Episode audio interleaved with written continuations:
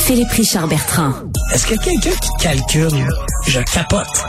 T'imagines combien ça coûte? Entrepreneur et chroniqueur passionné. Et si tu veux de plus?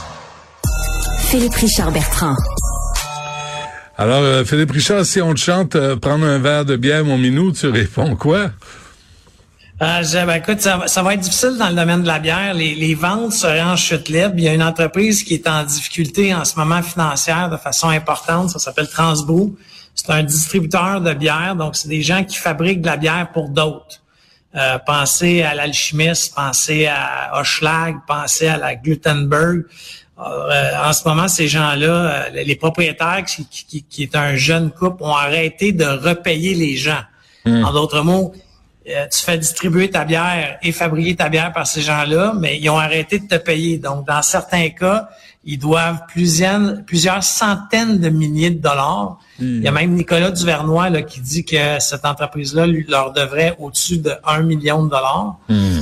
Mais en faisant une petite vérification suite à l'article qu'il y a dans le Journal de Montréal de ce matin, là, j'ai réalisé que ce couple-là a une vingtaine d'entreprises. Tu sais, ça regarde vraiment pas bien. Là. Mon pif à moi me dit que ils ont envoyé de l'argent dans plusieurs filiales pour peut-être bâtir d'autres projets. Là. Je, je, leur mets pas de mauvaises intentions. Je fais juste dire que ils ont utilisé de l'argent de la compagnie A pour faire un projet dans la compagnie B, mais qui a rendu. Là, le problème, c'est qu'elle est plus capable de, de, payer ses fournisseurs dans la compagnie A.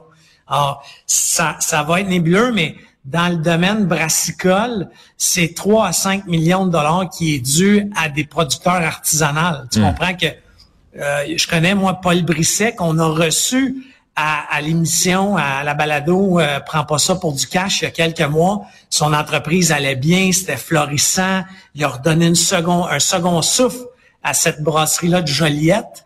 Mais là, tu comprends que si on leur doit Colin, euh, pas loin de, de, Juste dans son cas, c'est 1,5 million. Tabarouette. C'est beaucoup d'argent. Ouais. Qu'est-ce- mais qu'est-ce que tu vas faire? Parce que là, tu peux. Ben si tu en as fait, 20 ils ont entreprises, rencontré si tu as 20 Cette, entreprises, cette tu, peux, tu peux prendre des ponctions, tu peux aller chercher, faire des ponctions dans différentes entreprises. Oui, mais là, la problématique, c'est que le couple qui est originaire de cette problématique-là ont rencontré euh, l'ensemble de ses employés ce matin, puis ont dit qu'ils voulaient cesser leurs activités. Et aïe, aïe, Alors, aïe. ça regarde encore moins bien. Euh, ça sent la faillite. Tu comprends? Ça sent la faillite. Là, ça, ça, ça restera au, faillite, au, au syndic de faillite de voir s'il y a eu des manœuvres qui pourraient être un peu bizarroïdes. Parce que tu comprends que le syndic de faillite, quand tu le nommes, il peut retourner un an en arrière. Alors, il pourrait rendre le couple responsable de, de manœuvres qui, encore une fois, qu'ils ont peut-être pas faites de façon frauduleuse. Ah ouais. Mais il pourrait dire, hey, quand t'as envoyé 200 000 dans la compagnie C, t'avais pas le droit. Ah oui. Prière de nous le retourner maintenant. Yeah. Et là, ça sera pas drôle. Parce que tu comprends que la bière, en ce moment, il faut pas se le cacher, là, même la Société des alcools du Québec, la SAC, le dit, il se consomme moins d'alcool en ce moment. Donc, euh, ces gens-là ont besoin de leur argent. Euh, Lyon électrique, ça, ça m'étonne, Philippe. Là. Ouais, 150 employés qui ont perdu leur job ce matin, 10% de l'effectif. Moi, surprenant, non. Honnêtement, là, il y a une grosse, grosse bulle artificielle euh, tout alentour de l'électrique, que ce soit les véhicules, les batteries, appelle ça comme tu veux. Moi, je me sens comme dans les années 2000. là. Dans les années 2000, en technologie, on a eu, excuse mon langage, notre wake-up call à un moment Ouais. donné. Là, la, la, la parade a arrêté des subventions, etc. Là. Bon, la batterie, ça s'en vient. On vend moins de véhicules électriques. Ford, je t'en ai parlé il y a quelques semaines, perd 26 000 par, par Ford 150 vendus électriques. Euh, Lyon Électrique sent que la, la demande d'autobus va être moins importante que prévu. Et là, on se met à mettre des, des gens dehors. Ce que j'aime pas de Lyon Électrique, c'est que c'est une, une entreprise qui est au, au mamelle de l'État. Excuse mon langage, là, mais euh, cette entreprise-là a eu au-dessus de 125 millions de prêts de, de, de subventions, là, de l'argent gratis. Alors, techniquement, si tu as de l'argent gratis, garde tes travailleurs. là.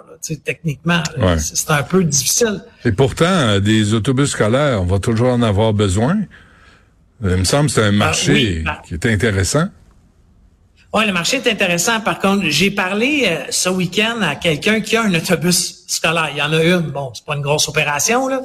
Mais lui, il se disait, euh, tu sais, puis je le salue, là, il s'appelle Mario, mais euh, Mario m'expliquait, Benoît, que ça coûte beaucoup plus cher un autobus électrique. Tu comprends? L'achat coûte extrêmement cher, malgré la subvention.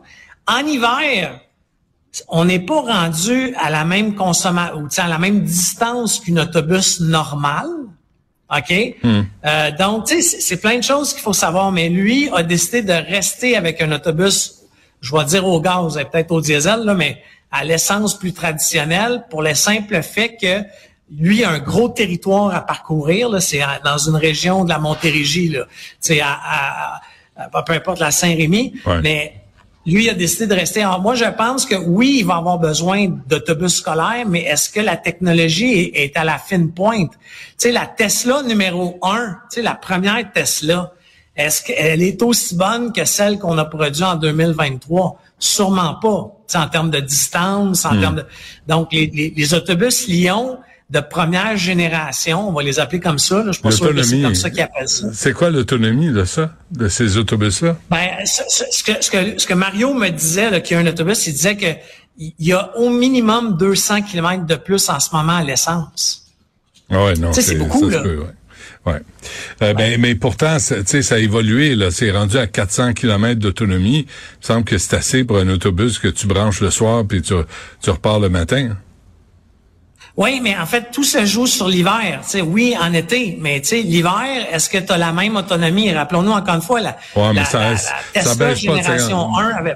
Ouais, mais ils ont amélioré ça. Là. Moi, je le sais, j'en ai. Là. Ah oui, bon. ouais, ouais, non. Euh, avant, avant c'était 40 là, tu sais, tu, part, tu partais, puis là, il faisait froid, puis là, tu voyais ta batterie, mais là, aujourd'hui, ah c'est beaucoup mieux. Ça, je l'ai pas connu. mais, chose certaine, c'est que tous ces, tous ces annonces-là, Benoît, me, mon pif me dit, là, c'est, tu sais, quand je te disais, de, je, te, je te disais ça cet été, là, que novembre, décembre, janvier, ça va être, ça va être difficile. Hmm. Moi, je pense que ça commence. Il y a pas une journée où il n'y a pas 150, 200 employés au Québec qui sont remerciés. Ouais. C'est énorme, là.